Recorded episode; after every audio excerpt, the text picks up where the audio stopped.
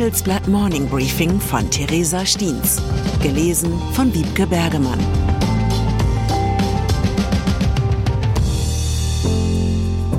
Guten Morgen allerseits. Heute ist Mittwoch, der 7. Juni, und das sind unsere Themen.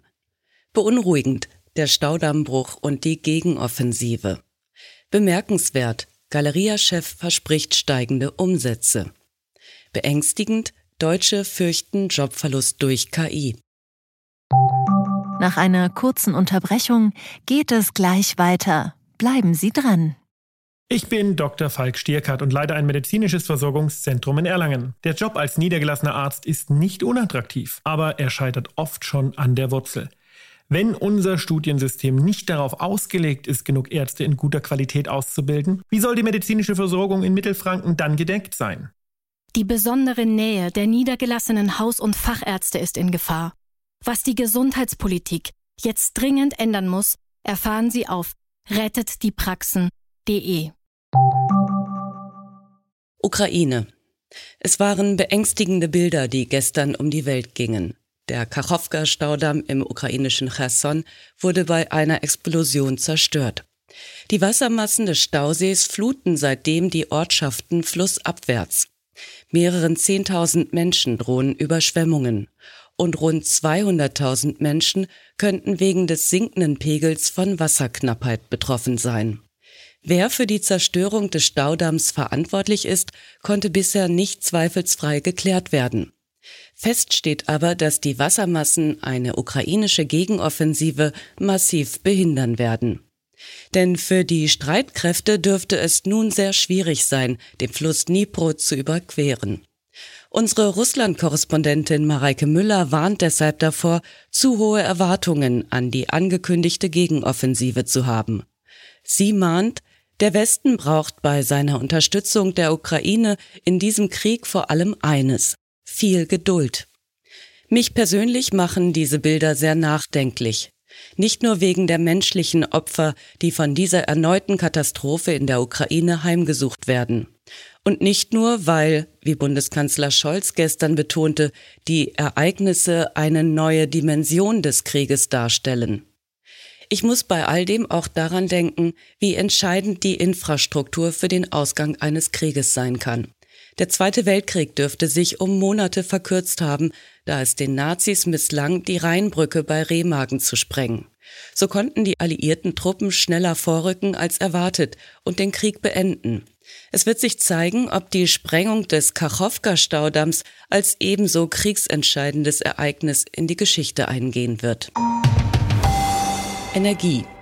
Mir ist in meiner journalistischen Karriere kaum ein Thema begegnet, das mich so sehr zur Verzweiflung gebracht hat wie der deutsche Strommarkt. Kurz zusammengefasst, es ist kompliziert, wahnsinnig kompliziert. So war mir auch nicht gleich bewusst, welche Brisanz hinter einer Ankündigung des Netzagenturpräsidenten steckt. Klaus Müller sagt, er wolle die Eigenkapitalverzinsung der Netzbetreiber erhöhen. In der Logik des Strommarktes bedeutet diese Aussage, dass es für Endverbraucher teurer werden könnte. Denn je höher der Eigenkapitalzins ist, der den Netzbetreibern zugestanden wird, desto höher fallen die Netzentgelte für die Verbraucher aus.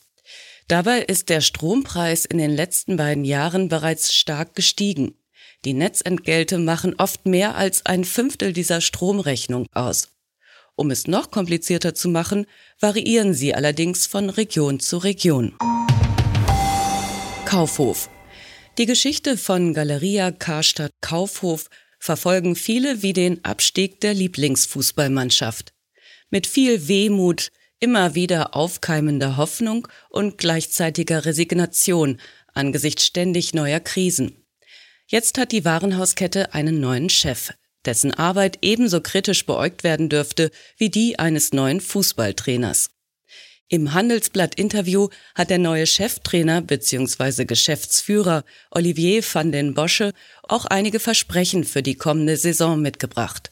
Bosche verspricht, wir werden den Abwärtstrend brechen und schon in diesem Jahr den Umsatz auf vergleichbarer Fläche wieder steigern. Außerdem sagt der Belgier, dass Galeria im Jahr 2030 die Nummer eins für Mode, Geschenke, Lifestyle und Services werden will. Dafür kündigt er allerdings auch Umstrukturierungen an. Über einige Produkte sollen sich die Kunden zwar online informieren, diese dann aber nur in den Läden kaufen können. Für seinen Warenhauskader plant Van den Boschen nach jetzigem Stand mit 87 Häusern. Es könnten wohl aber noch ein oder zwei Häuser dazukommen. Künstliche Intelligenz. Ich muss gestehen, dass ich mich in letzter Zeit mit meinem Menschsein auseinandergesetzt und mir einige Fragen gestellt habe. Was macht mich als Wesen einzigartig? Welche meiner Fähigkeiten ließen sich durch eine Maschine ersetzen und welche nicht? Könnte eine künstliche Intelligenz meinen Job übernehmen? Zugegeben, ich habe ChatGBT schon einmal ein Handelsblatt Morning Briefing schreiben lassen. Das Ergebnis beruhigte mich, da mir die Maschine momentan zumindest noch nicht gefährlich wird. Doch mir ist auch klar, dass sich das bald ändern könnte. Ähnlich wie ich sehen das viele.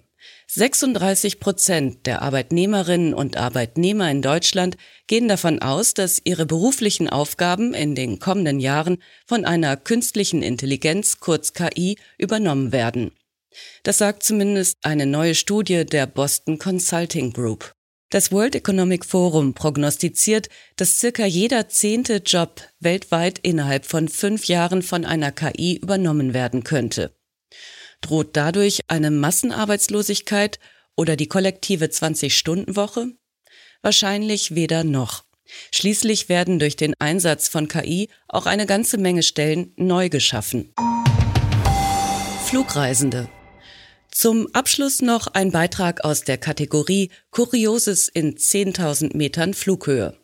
Laut dem globalen Airline-Verband IATA stieg die Zahl der Zwischenfälle durch sogenannte Unruly Passengers, also widerspenstige Passagiere, im vergangenen Jahr um 47 Prozent. Reisende randalierten dabei an Bord der Flugzeuge und griffen Personal und Mitreisende an. Einige von ihnen kamen sogar auf die glorreiche Idee, mitten im Flug die Außentür öffnen zu wollen. Was die Fluggäste zu diesem zunehmend widerspenstigen Verhalten veranlasst, dazu machte der Verband keine Angaben. Vielleicht hatten die Passagiere alle Filme auf ihrem Bordbildschirm schon gesehen oder sie litten unter massiver Angst vor Tomatensaft. Wahrscheinlich aber war ihr Verhalten einfach die Folge übermäßigen Alkoholkonsums. In diesem Sinne weise ich Sie noch darauf hin, dass am morgigen Donnerstag wegen des Feiertags kein Morning Briefing erscheinen wird. Ich wünsche Ihnen daher wahlweise einen guten Start ins lange Wochenende oder einen Tag ohne Missgunst gegenüber all jenen, die an frohen Leichnam in Deutschland nicht arbeiten müssen. Es grüßt Sie herzlich Ihre Theresa Stiens. Zur aktuellen Lage in der Ukraine. Neue Spur deutet bei Nord Stream Sabotage auf Verwicklung der Ukraine hin. Die USA erhielten offenbar schon früh Hinweise auf ukrainische Sabotagepläne gegen die Ostsee-Pipelines. Die Details decken sich mit Erkenntnissen deutscher Ermittler. Rheinmetall soll weitere 20 Schützenpanzer Marder für die Ukraine aufbereiten. Der DAX-Konzern bekommt vom Verteidigungsministerium weitere Lieferaufträge zugunsten der Ukraine. Neben weiteren Panzern geht es dabei vor allem um Nachschub an Munition. Weitere Nachrichten finden Sie fortlaufend auf handelsblatt.com/Ukraine. Die deutsche Wirtschaft steht vor neuen Herausforderungen. Und Sie möchten aktiv die Zukunft mitgestalten? Dann sind Sie beim Handelsblatt CFO Summit 2024 genau richtig.